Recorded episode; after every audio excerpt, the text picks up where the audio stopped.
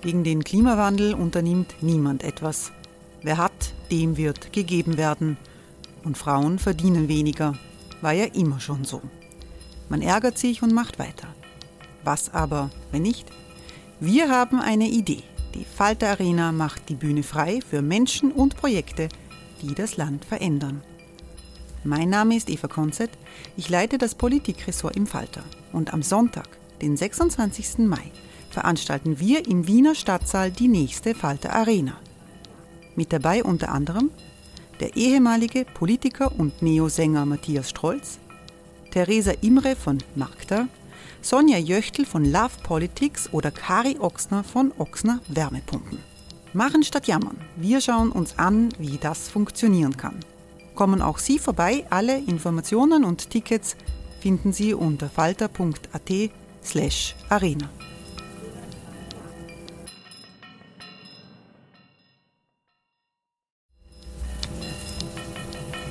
Falter-Podcasts werden durch Werbung unterstützt. Das hilft bei der Finanzierung unseres journalistischen Angebots.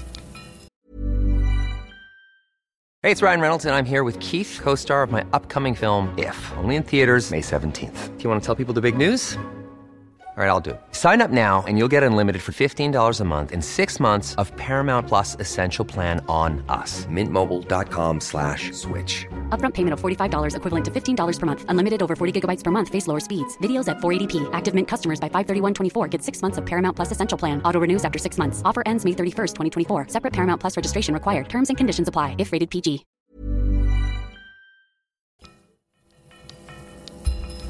Falter Radio, der Podcast mit Raimund Löw. Sehr herzlich willkommen, meine Damen und Herren, zum Falterradio. Wenn Satiriker Florian Schäuber sich die Eskapaden eines ÖVP-nahen Polizisten rund um HC Strache und das Ibiza-Video vornimmt, dann ist nichts erfunden und klingt doch alles wie Fiction. Zu hören ist diesmal in der elften Folge von Schäuber fragt nach der Schriftsteller Daniel Kehlmann. Kehlmann hat Donald Trump und Corona in New York erlebt. Er meldet sich aus Berlin mit einer gewagten Prophezeiung über Amerika. Kehlmann sagt, er ist absolut sicher, wer im November die amerikanische Präsidentschaftswahl verlieren wird und wer sie gewinnen wird. Kehlmanns Vorhersage samt kluger Begründung sollten Sie sich nicht entgehen lassen. Über die Vorgänge im heimatlichen Österreich informiert zu bleiben, half dem Schriftsteller im fernen Amerika der Falter Podcast. Hören Sie die bemerkenswerte elfte Folge von Schäuber fragt nach. Herzlich willkommen, liebe Zuhörerinnen und Zuhörer, bei der elften Folge von Schäuber fragt nach. Es ist hoch an der Zeit, dass ich mich bei Ihnen wieder mal für die vielen erfreulichen Reaktionen bedanke, die ich auf diesen Podcast bekomme. Manchmal sind da aber auch nicht erfüllbare Wünsche dabei. Nämlich dahingehend, ich möge doch gestehen, dass ich mir gewisse Sachverhalte ausgedacht hätte, weil es unmöglich sei, dass sowas wirklich passiert.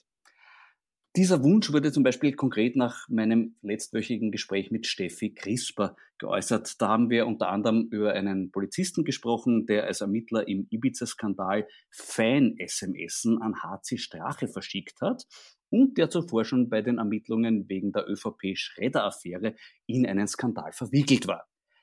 Äh, ja, leider habe ich mir diesen Fall nicht ausgedacht, aber er verdient tatsächlich eine ausführlichere Würdigung.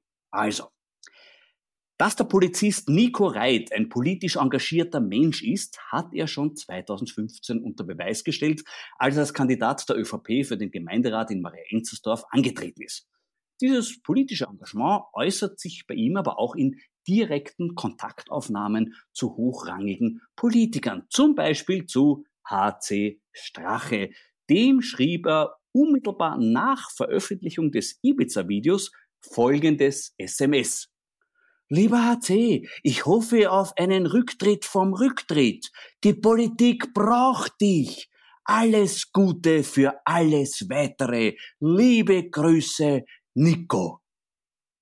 Dieses SMS war der Polizei bekannt, aber zunächst kein Grund, den Herrn Reit von den Ermittlungen gegen Strache in der Causa Ibiza abzuziehen. Dies wirkt aufs erste ein wenig verstörend, ähm, könnte aber vielleicht äh, Arbeitsplatzsicherungsgründe haben. Weil warum? Vom Andreas Mölzer wissen wir, dass Straches Handy noch Stoff für die nächsten zehn Jahre liefern wird.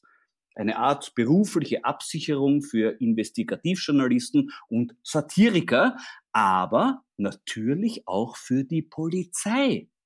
So gesehen ist die Bitte um Straches Verbleib in der Politik vielleicht dem Wunsch nach Arbeitsplatzsicherung bei der Exekutive geschuldet. Also ein durchaus ehrbares Ansinnen. Etwas schwieriger wird die Argumentation bei der Rolle des politisch engagierten Polizisten in der Schredder-Affäre. Da hat der ÖVP-Kandidat Nico Reit gegen den ÖVP-Mitarbeiter Arno Melicharek ermittelt, weil dieser zuvor unter falschem Namen und ohne zu bezahlen Festplatten aus dem Bundeskanzleramt hatte vernichten lassen. Deswegen sollten Computer und Handy des Schredderers beschlagnahmt werden. Und das ausgerechnet vom Herrn Reit. Und wie hat er das gemacht? Gar nicht. Er hat den Auftrag einfach nicht durchgeführt.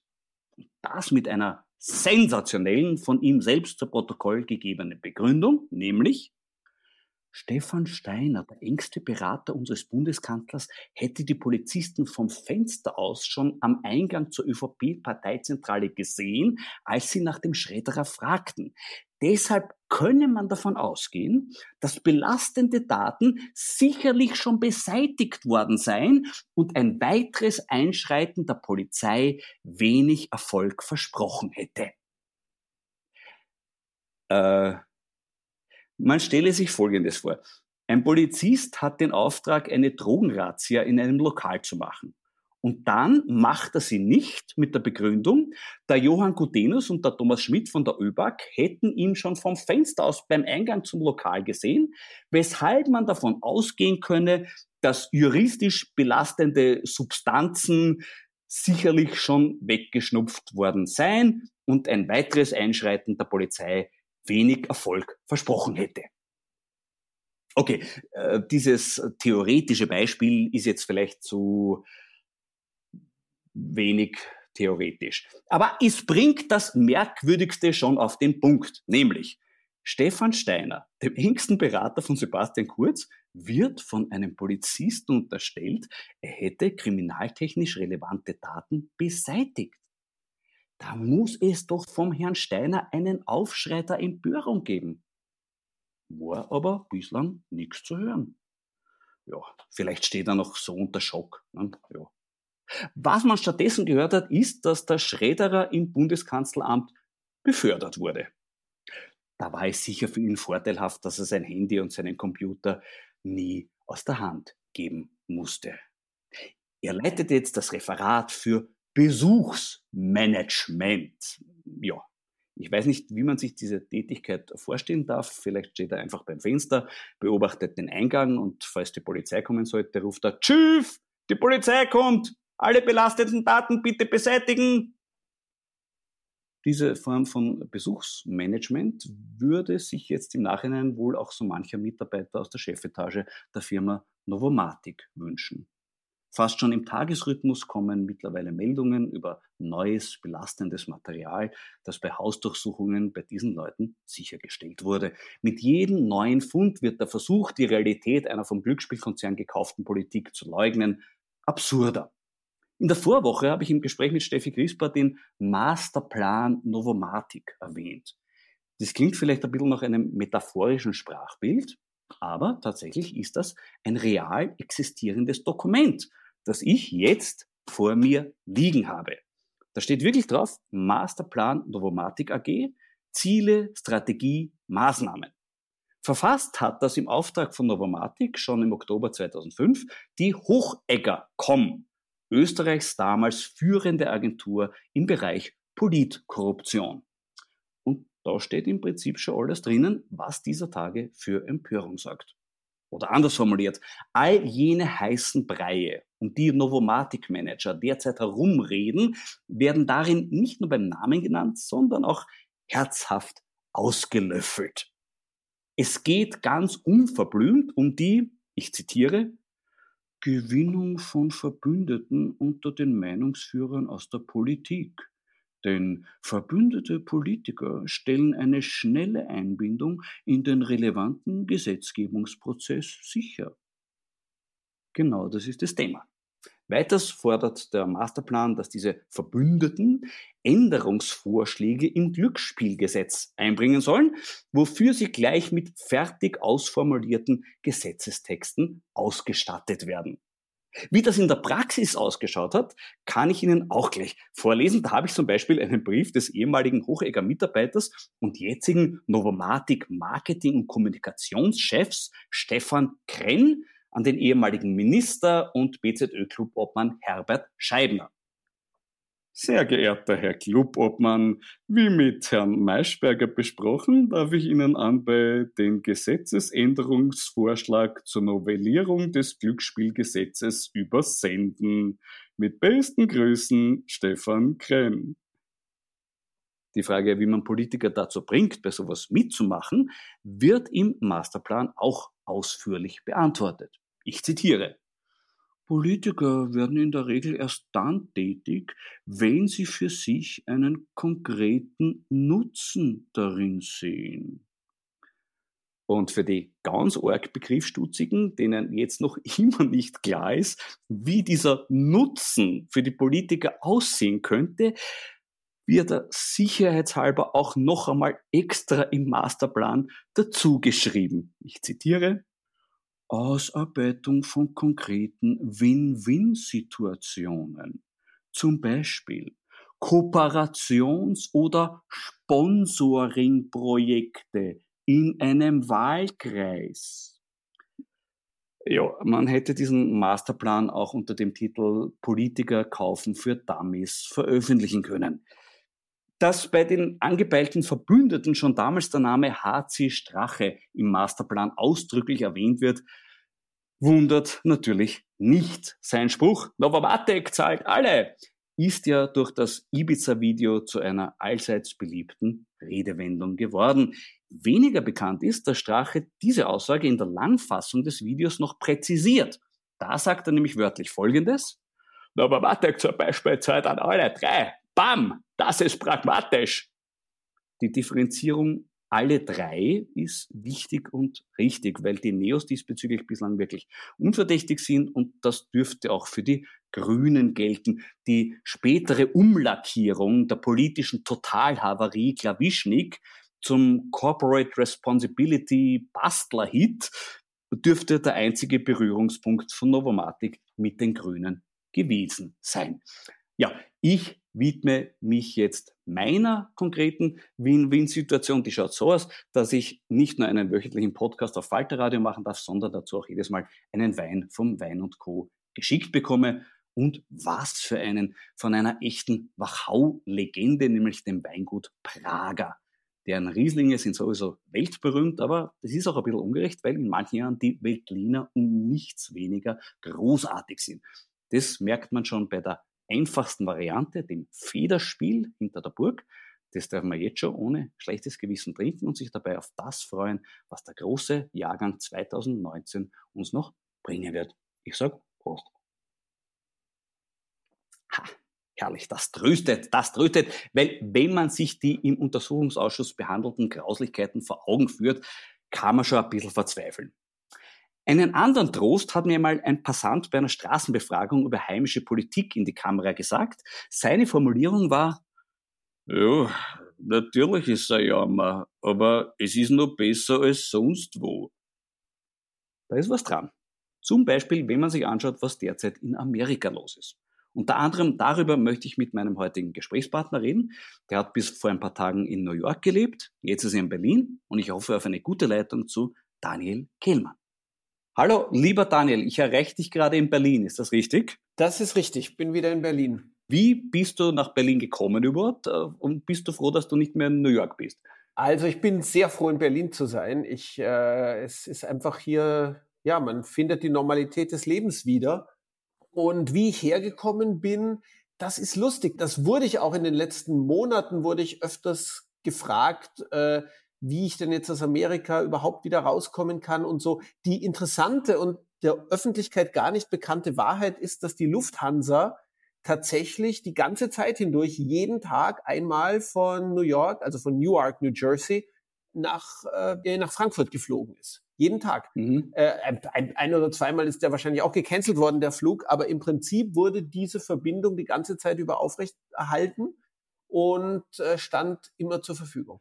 Du, und du bist aber nicht vor äh, Covid geflüchtet, sondern das war geplant schon länger, dass du wieder nach Berlin zurückgehst. Das war schon länger geplant. Also ich bin, ich bin nicht vor, vor Covid geflüchtet. Es ist allerdings jetzt natürlich, das Timing stellt sich in dieser Hinsicht als günstig dar, weil tatsächlich im Augenblick das Leben in Europa schon viel äh, angenehmer ist in, in, in vielerlei Hinsicht. Aber das war jetzt keine Flucht. Es gibt ja auch keinen Anlass für eine, eine Flucht weil äh, es ist ja mehr, als das alles angefangen hat, haben mich wohlmeinende Freunde gewarnt, man muss jetzt sofort weg aus Amerika, die Zivilisation bricht zusammen, also ganz buchstäblich. Die haben sich vorgestellt, dass ähm, plündernde Horden, aber jetzt nicht protestierende, sondern einfach äh, verarmte, wütende Horden durch die Städte ziehen und Häuser abbrennen und, und, und die Stadt also wirklich physisch zusammenbricht. Es gab all diese Fantasien und all diese Dinge sind natürlich bislang überhaupt nicht passiert und, und, und werden in dieser Form auch nicht passieren. Also es gibt keinen Grund zu fliehen, aber es gibt schon einen Grund, sagen wir mal, ähm, mit Bedacht und Sachlichkeit seinen Lebensmittelpunkt in das im Augenblick viel angenehmere Europa zu verlagern für eine Weile. Worüber viele derzeit auch diskutieren, ist die Frage, wie wirkt sich das auf die Wahl im November in Amerika aus? Was glaubst du? Ja, da lehne ich mich jetzt aus dem Fenster auf, der Gefahr, auf die Gefahr hin, verspottet zu werden später, wenn ich falsch liegen sollte. Ich bin absolut sicher, dass äh, Trump verlieren wird. Äh, es ist über, meiner Meinung nach überhaupt kein Zweifel daran. Er hat sich unglaublich geschadet, abgesehen davon, dass überhaupt noch nie ein Präsident während einer Wirtschaftskrise eine Wahl gewonnen hat. Äh, also ein, ein, ein Incumbent, wie das heißt, also ein amtierender Präsident nie eine Wiederwahl während einer Wirtschaftskrise gewonnen hat. Und dazu kommt, dass Trump der unbeliebteste Präsident aller Zeiten ist. Und dazu kommt, dass Joe Biden solide in allen äh, Umfragen überall vor ihm liegt.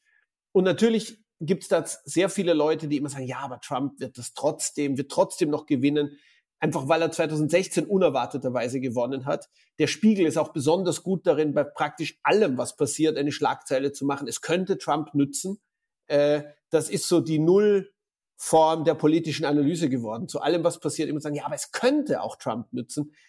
Natürlich ist alles möglich in verrückten Zeiten, aber man muss auch sagen, wenn man die Lage vernünftig betrachtet und die Parameter, wie sie sind, muss man sagen, äh, es ist extrem unwahrscheinlich, dass er die Wahl gewinnt. It's that time of the year. Your vacation is coming up. You can already hear the beach waves, feel the warm breeze.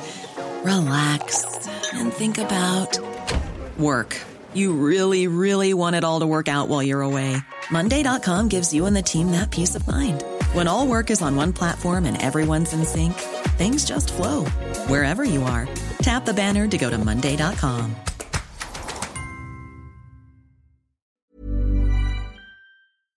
Also mir fällt in diesem Zusammenhang dieses berühmte Zitat von ihm ein, ich könnte mitten auf der Fifth Avenue stehen und jemanden erschießen und würde dadurch keinen einzigen Wähler verlieren. Das fand ich damals schon sehr verstörend, weil erstens muss man daraus schließen, der Erschossene darf kein Trump-Wähler sein. Und zweitens, gut, ja. und zweitens die, die Einstellung, Trump hält seine eigenen Wähler für so abgestumpft und charakterlich verkommen, dass sie nicht einmal mit einem Mord ein Problem hätten. Also eigentlich eine Beschimpfung seiner eigenen Wähler. Und tatsächlich hat ihm auch das nicht geschadet. Wie erklärst du dir das? Es hat ihm nicht geschadet, weil er eben seine Politik ganz stark darauf ausgerichtet hat, die äh, Kernwähler zu halten. Also es war ja nicht so, äh, man müsste ja sagen, er, bei seiner Kernwählerschaft hätte ihm dieser Mord auf der Fifth Avenue ja genützt letztlich. Ähm, also er hat nicht getan, was er wollte und es hat ihm halt zufällig nicht geschadet, sondern er hat als erster Präsident eigentlich überhaupt in Amerika nicht einmal den Versuch ge äh, gemacht, seine eigene Basis auszubauen, sondern hat sich darauf verlassen, dass er, indem er eine brutale und gemeine, äh, äh, man kann sagen, Cultural Wars Politik macht, also äh, äh genau das tuend, was diese Kernwählerschaft möchte, dass er damit in den relevanten äh, Swing States, um die es geht, äh, immer eine Mehrheit haben wird. Und das war auch tatsächlich ein Kalkül, das hätte aufgehen können. Es ist auch immer noch nicht vollkommen unmöglich, dass es aufgeht. Aber genau da ist ihm natürlich Corona sehr in die Quere gekommen, weil ähm, es ging der Wirtschaft ja tatsächlich eine Zeit lang gar nicht so schlecht. Und jetzt geht's der Wirtschaft fürchterlich. Das heißt, diese Kernwählerschaft, von denen spüren auch tatsächlich sehr, sehr viele jetzt die Arbeitslosigkeit. Und damit hat er nicht gerechnet. Und das andere, womit er nicht gerechnet hat, war Joe Biden.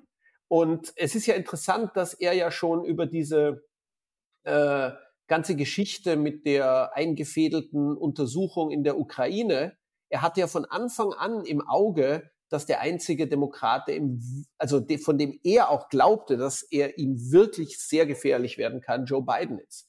Und äh, das, die Umfragen bestätigen das. Da muss ich gleich einhaken. Es ist hier in Europa bei vielen so ein bisschen eine ein äh, stehende Redewendung, naja, der Biden ist so schwach, der ist schon so alt, der ist schon ein bisschen dement, das ist ein zu schwacher Gegenkandidat das ist schon was dran, was die Person von beiden angeht. Er ist ein bisschen dement, er ist sehr alt, er hat nicht mehr sehr viel Energie, aber äh, und ich kenne auch viele Leute in Amerika, die das genauso sehen. Also das ist nicht nur eine europäische Position.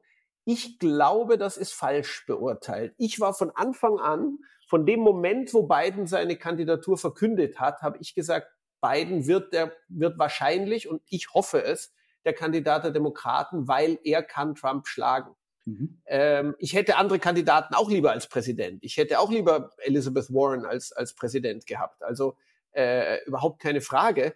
Aber der Punkt ist, dass Amerika ist ein unglaublich gespaltenes Land. Und zu dieser Spaltung gehört tatsächlich, es geht gar nicht so sehr um Trumps Kernwählerschaft, sondern es geht darum, dass die Hälfte des Landes wählt einen Republikaner, egal wer das ist. Ja egal, und das hat, dieser Umstand hat Trump letztlich den Sieg gebracht, dass die Hälfte des Landes gesagt hat, ob wir ihn nun mögen oder nicht, wir sind Republikaner und wen die Republikaner aufstellen, den wählen wir. Und für diese Leute ist praktisch jeder Demokrat unerträglich und zu radikal. Elizabeth Warren gilt für diese Leute als Kommunist. Bernie Sanders gilt für diese Leute als Stalin. Aber auch die Gemäßigten, selbst, selbst jemand wie Kamala Harris, das wollen die nicht. Die, die haben Angst vor ihr, die finden sie seltsam, die finden sie erschreckend. Ich saß im Flugzeug neben einem republikanischen, man kann schon sagen, Spinner, der die unglaublichsten, absurdesten Fox News Verschwörungstheorien mir erzählt hat. Und ich habe einfach immer weiter nachgefragt, weil ich wollte das hören. Und dann hat er gesagt, naja, aber ich mag Trump nicht, sagte er. Es gäbe einen Demokraten, den würde ich wählen, Joe Biden. Mhm. Und ähm, ich glaube, Biden ist praktisch, es geht ja nicht darum, die Leute, die Menschen zu überzeugen, die Trump widerwärtig finden und sagen, jeder ist besser als Trump, sondern es geht darum, die paar Leute zu überzeugen, die eigentlich republikanisch wählen würden, aber sich jetzt von Trump auch abgestoßen fühlen. Und für die ist Biden genau der richtige Kandidat. Und unter dem Gesichtspunkt, dass es für, das, für die Zukunft der Welt und der Demokratie in Amerika nichts Wichtigeres gibt, wirklich nichts, als Trump loszuwerden, glaube ich, ist tatsächlich Biden ganz genau der Richtige, völlig egal, wie senil er ist. Aber das ist ja genau der Punkt, Trump loswerden. Es gibt auch viele, die Sorge haben, dass Trump eine eventuelle Niederlage nicht anerkennen würde und nicht freiwillig aus dem Weißen Haus rauszubekommen ist. Ja, die Sorge habe ich zum Teil gehabt, die habe ich jetzt weniger. Natürlich würde Trump das gerne wollen, da kann, kann überhaupt keine, kein Zweifel bestehen. Aber wenn man sich genau angesehen hat, was in den letzten zwei Wochen passiert ist, da wollte er ja sehr gerne als, als starker Mann auftreten, hat auch diese äh, friedliche Demonstration vor dem Weißen Haus mit Tränengas äh, buchstäblich niederschlagen, aus dem Weg blasen lassen für seinen Fototermin vor, vor dieser Kirche. Mhm. Und es hat überhaupt nicht funktioniert. Da, und vor allem, die, das Militär hat sich entschuldigt für seine Teilnahme. Der Oberbefehlshaber hat sich öffentlich entschuldigt, dass er neben Trump gestanden hat, dass er das nicht gewusst hat, was da, was da abgeht. Ähm, jetzt muss man sagen, die amerikanische Verfassung hat wirklich Stärken und Schwächen. Eine Schwäche ist tatsächlich, wie sich jetzt rausgestellt hat in der Trump-Zeit, dass der Präsident ein gewählter König ist. Der Präsident kann ungeheuer viel machen, unglaublich viel. Die ganzen Checks and Balances sind nicht so stark, wie wir dachten. um einen bösartigen, unfähigen Präsidenten in Schach zu halten. Aber was Checks and Balances wirklich machen, ist, weil die große Angst der, der, der Gründer, äh, der Founding Fathers war, äh, jemand sagt die Wahl ab und errichtet eine Militärdiktatur. Das war die große Angst. Und das schafft er nicht. Er kann die Wahl nicht verschieben. Es gibt kein verfassungskonformes Mittel, den Wahltermin zu verschieben. Er kann die Wahl nicht absagen. Die einzige Möglichkeit, nach einer verlorenen Wahl nicht zu gehen, wäre eine Militärdiktatur. Und jetzt haben wir gesehen, das Militär entschuldigt sich sogar für einen Fototermin mit ihm. Also mit dieser Beziehung zum Militär, die er jetzt hat, wird ihm das nicht gelingen. Mhm, okay. Hast du dich in deiner New Yorker Zeit überhaupt auch mit österreichischer Politik befasst? Ja, ich habe tatsächlich äh, den Falter-Podcast gehört. Das sage ich jetzt. Das ist wirklich wahr. Das ist wirklich wahr, weil das, das äh, äh, naja, da hat man schon viel erfahren, was, was, was man im ORF nur so in Andeutungen erfahren hat. Ich habe mich mehr mit österreichischer Politik beschäftigt an der für mich ziemlich unerträglichen Zeit der, der äh, ÖVP-FPÖ-Regierung. Da habe ich wirklich sehr viel verfolgt. Und äh, in, in der Post-Ibiza-Zeit, ich sag's ehrlich, habe ich mich ein bisschen mehr entspannt, was Österreich angeht und äh, ein bisschen weniger verfolgt. Das wird sich jetzt, wo ich wieder näher dran bin, wieder ändern. Aber ich bin jetzt nicht ganz auf dem Laufenden. Deine letzte politische Rede in Österreich war Mitte Mai des Vorjahres. Da hast du die damalige türkis-blaue Regierung scharf kritisiert und zwei Tage später war die Regierung Geschichte, weil das Ibiza-Video erschienen ist. Äh, hast du nicht Lust, jetzt wieder eine Rede halten? äh, ja, das, das war ein tolles Timing. Ja, das war wirklich. Es haben natürlich sehr viele Leute geglaubt. Ich habe was gewusst über das Ibiza-Video. Äh, ich habe wirklich überhaupt nichts gewusst. Also es war reinster Zufall, aber es war ein schöner Zufall ja, ich, ich, ich, ich heb mir das gut auf. Also ich, ich äh, glaube, äh, ich, ich muss immer denken, es gibt doch im, im kleinen Prinzen, bei Saint-Exupéry gibt es diesen Admiral oder General oder wer ist, der der Sonne das Aufgehen befiehlt, das Aufgehen und das Untergehen. Und er macht's halt immer dann kurz bevor die Sonne aufgeht oder untergeht. Und ich glaube, so mache ich das auch. Ich halte schon wieder eine Rede, aber erst zwei Tage bevor die Regierung dann wirklich okay. zurücktritt. Ich werde ich werd aufmerksam darauf schauen, dass das, dass das Timing passt. Die Aufarbeitung des Ibiza-Videos verfolgst du ein bisschen oder geht das an dir vorüber? Ich verfolge das ein bisschen. Äh, ich habe mit großer Faszination das Buch der, der beiden äh, SZ-Journalisten gelesen, ja. wo das Video ja wirklich fast Szene für Szene nacherzählt wird. Also dadurch habe ich manchmal das Gefühl, ich hätte es gesehen, obwohl ich es natürlich so wie alle anderen nicht gesehen habe. Ähm, ich verfolge diese Aufarbeitung ein bisschen, aber ich muss sagen, ich verstehe sie auch nicht. Also es, äh, ich sage das jetzt nicht polemisch, sondern ich verstehe wirklich zum Teil die, äh, die Debatte nicht. Also dass die Debatte plötzlich ganz stark in die Richtung geht, wer hat das aufgenommen und äh, dass das auch so besprochen wird, als ob das ganz wichtig wäre. Also mich würde es natürlich auch interessieren, aber äh, mich würde das aber andere viel mehr interessieren. Mich würde das andere viel mehr interessieren und dass, dass da jetzt wirklich eine ernste öffentliche Debatte gibt, wo auch das Gesicht dieser, dieser jungen Frau vorgezeigt wird, als wäre das eine große Enthüllung. Ähm, aber was man nicht weiß, ist, ob diese Bestechungsfälle, die Strache da andeutet, wirklich stattgefunden haben oder nicht. Und ich gehe schon eher davon aus, dass sie stattfinden. Ähm, also ich, ich verstehe wirklich nicht, wie die Debatte in diese Richtung rutschen konnte. Naja, das ist auch gezielt gesteuert natürlich. Ja. Auch, weil wenn man was zu verbergen hat, muss man ein paar Nebelgranaten Ja, aber der ORF macht da auch mit in einer Weise, die ich wirklich nicht verstehen kann. Ja, das ist ein interessanter Aspekt. Ich glaube ja auch, Alexander Wrabetz wird uns alle überleben. Ja, das ist wahr, das ist richtig. Also es ist schwer, sich vorzustellen, eine Konstellation, wo er nicht, wo er wirklich anstößt, ja. Schon. Das, das kennen wir so von manchen kleinen Lebewesen, die selbst die ärgsten Krisen überstehen und alles andere ringsum äh, verdorrt und geht unter und die überleben alles. Ne? Also, das glaub ich, aber, ich, aber ich bin wahnsinnig neugierig auf den Ausschuss jetzt. Also das verfolge ich jetzt schon wieder. Ich habe auch gesehen, dass das, äh, das habe ich noch in Amerika gesehen, dass das ZIP-Interview mit Klenk wo er gesagt, wo er, wo er so toll angeteasert hat, dass wir bald die unglaublichsten Dinge hören werden.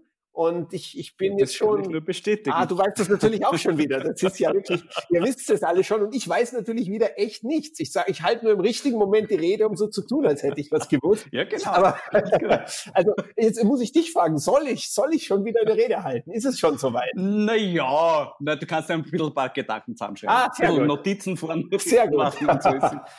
Sehr gut. ist, nie, ist nie falsch. Ist nie falsch. Du musst mir das Zeichen geben und ich, und ich rede. Ich, ich habe gedacht, du schreibst gerade einem Corona-Stück. Da ist das schon fertig. Na, das ist, das ist Open-Ended. Deswegen kann das nicht fertig sein, bevor, bevor Corona fertig ist. Weil, aber das, also, das begann eigentlich damit, dass ich erschrocken, verwirrt und verzweifelt war, so wie viele. Ja. Und ähm, auch die ganze Zeit wie wild Nachrichten gelesen habe, die natürlich sich auch nicht so sehr verändert haben mehr. Also es musste zwar jede Zeitung jeden Tag zehn Schlagzeilen über Corona bringen, aber eigentlich gab es nicht so viele Ereignisse mehr. Und, und, und man fand sich da ständig äh, Zeitung lesend oder, oder, oder so, so, Social Media lesend in irgendwelchen ähm, Echokammern und merkte so eine ständige Grundaufgeregtheit. Und ich wachte auch in den frühen Morgenstunden immer auf und dachte, habe ich das jetzt geträumt, dass die Welt stillgelegt ist und, und, und die und, und wegen einer Epidemie. Also, und ich habe dann gedacht, ich fange einfach an, was zu schreiben. Und ich habe, ich hatte ja gerade äh, die große äh, Karl Kraus äh, Biografie mhm. äh, von von Jens Malte Fischer besprochen. Das heißt, mir waren die letzten Tage der Menschheit sehr gegenwärtig. Und ich habe dann wirklich absichtlich im Stil der letzten Tage der Menschheit habe ich angefangen, kleine Szenen zu schreiben. Äh, eben wie ich mir das vorstelle, wie das politisch läuft, wie das im Privatleben läuft, was Corona so macht. So ganz kurze zwei, drei seitenlange ja. Szenen. Und das war zunächst mal ein reines Privatvergnügen und eine Privatbewältigung. Ich, ich wurde sofort ruhiger. Wenn mich was geärgert hat, anstatt wütende SMS an Freunde zu verschicken, eine Szene zu schreiben, viel besser. Kennst du ja auch. Mhm. viel besser für, die, für, die, für das seelische äh, Gleichgewicht. Apropos kurze Zwischenfrage, wie geht's um Klavinic? Äh, Klavinic geht's gut. Ich bin tatsächlich im Kontakt und und also weil er ja ist ja in, in, in zeitweise äh, sehr Kontakt lebt er unter einer Kontaktsperre, die man ihm nicht verordnen muss, aber äh, mhm. jetzt ist äh, und und er rechnet aber und das sage ich jetzt nicht ironisch, weil ich kann mir wirklich vorstellen, dass er absolut recht hat. Er er er rechnet mit einem vollkommenen Zusammenbruch des äh, westlichen Wirtschafts- und Währungssystems in den nächsten zwölf Monaten wegen der Corona-Folgen.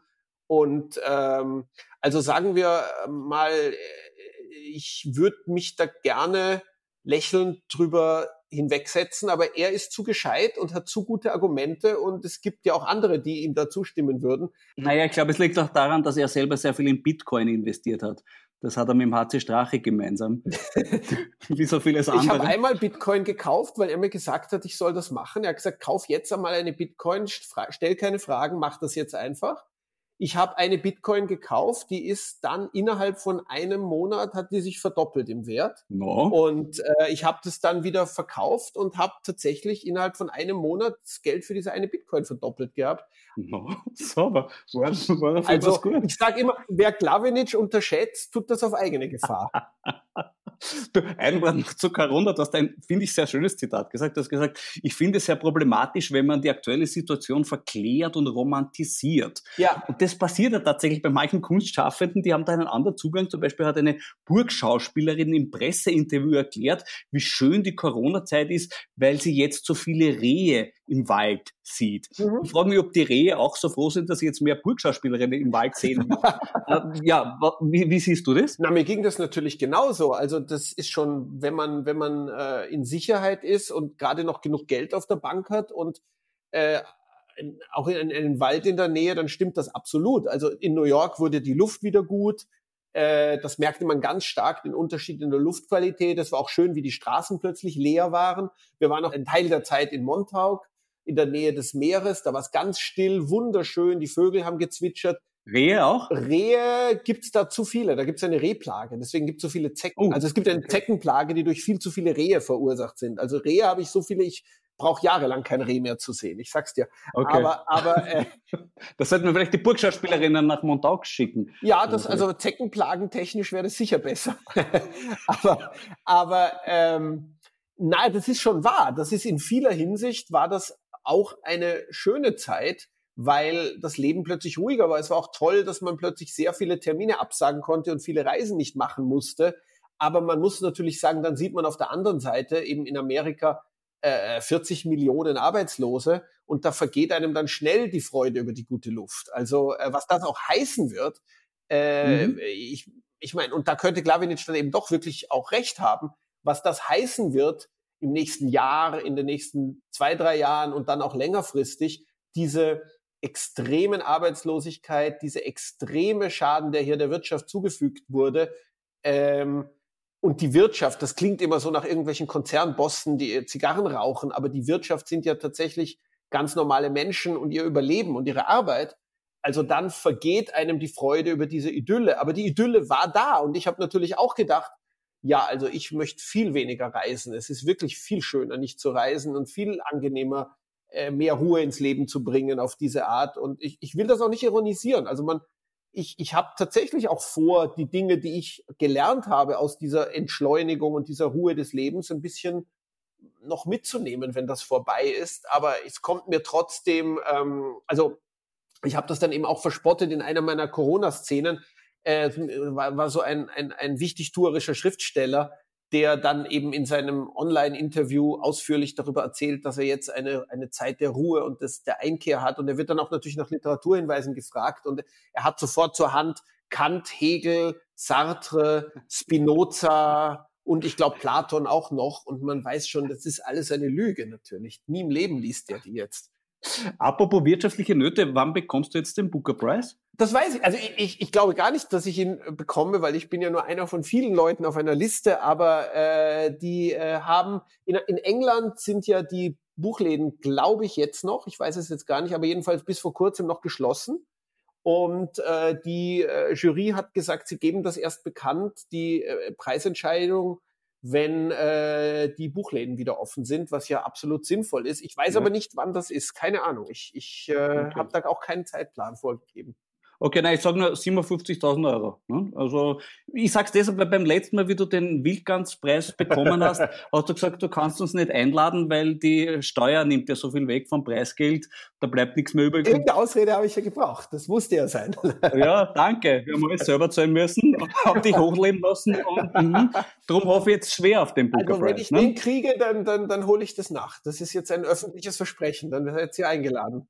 Da freue ich mich jetzt alle, schon alle Staatskünstler, weil das muss ich auch sagen, ich wurde ja für den Wildgans zum von von von euch dreien wurde ich tatsächlich ehrenhalber zum Staatskünstler äh, ernannt. Mhm. Also ihr, habt gesagt, ja. jetzt wo du den Wildgans hast, bist du auch ein Staatskünstler. Also ich, das ist eigentlich so ist ein es. noch besserer Titel als der Wildgans, ist der äh, ist der Staatskünstler ehrenhalber. Du, und jetzt bist du auch noch ein Falter-Fan, ein geouteter. Das finde ich ja besonders spannend. Deine Vorgeschichte mit dem Falter ist ja auch nicht nur friktionsfrei. Die Süddeutsche schreibt, du bist der erfolgreichste deutschsprachige Schriftsteller der Gegenwart, während im Falter eigentlich immer nur gestanden ist, ah, der Kegelmann, völlig überschätzt. Und das so. steht da auch immer äh, noch, so viel ich weiß. Ja, ich rede ja vom, ich rede ja vom Politikteil des Falter. Äh, ich, ich, äh, also der, der tatsächlich, äh, wenn man wissen will, was in Österreich politisch vorgeht, gibt's einfach wenig anderes. Äh, und, und, und ich bin, ich mag eben auch den Podcast sehr gerne.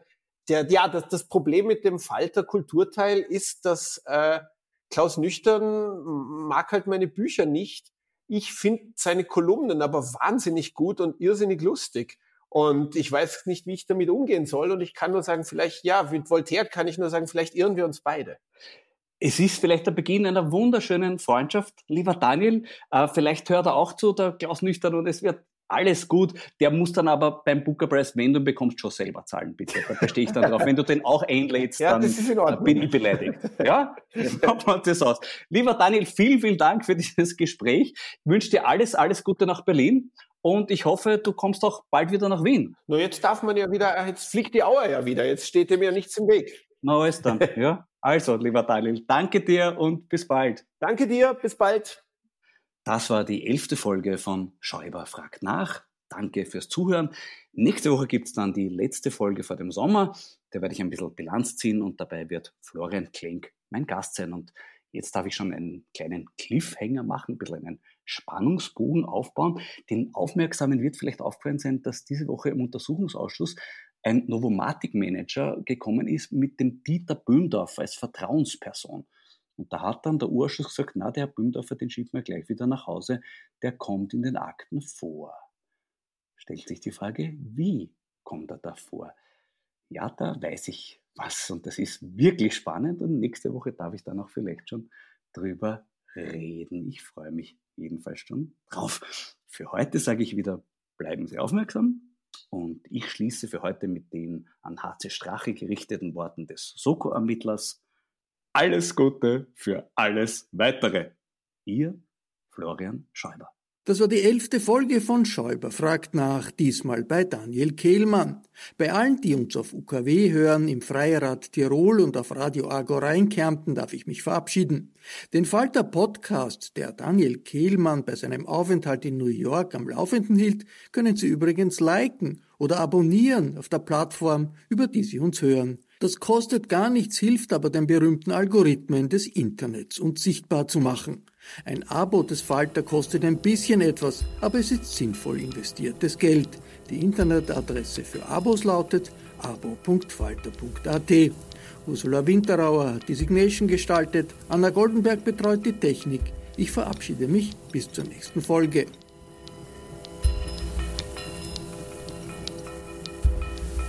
Sie hörten das Falterradio, den Podcast mit Raimund Löw.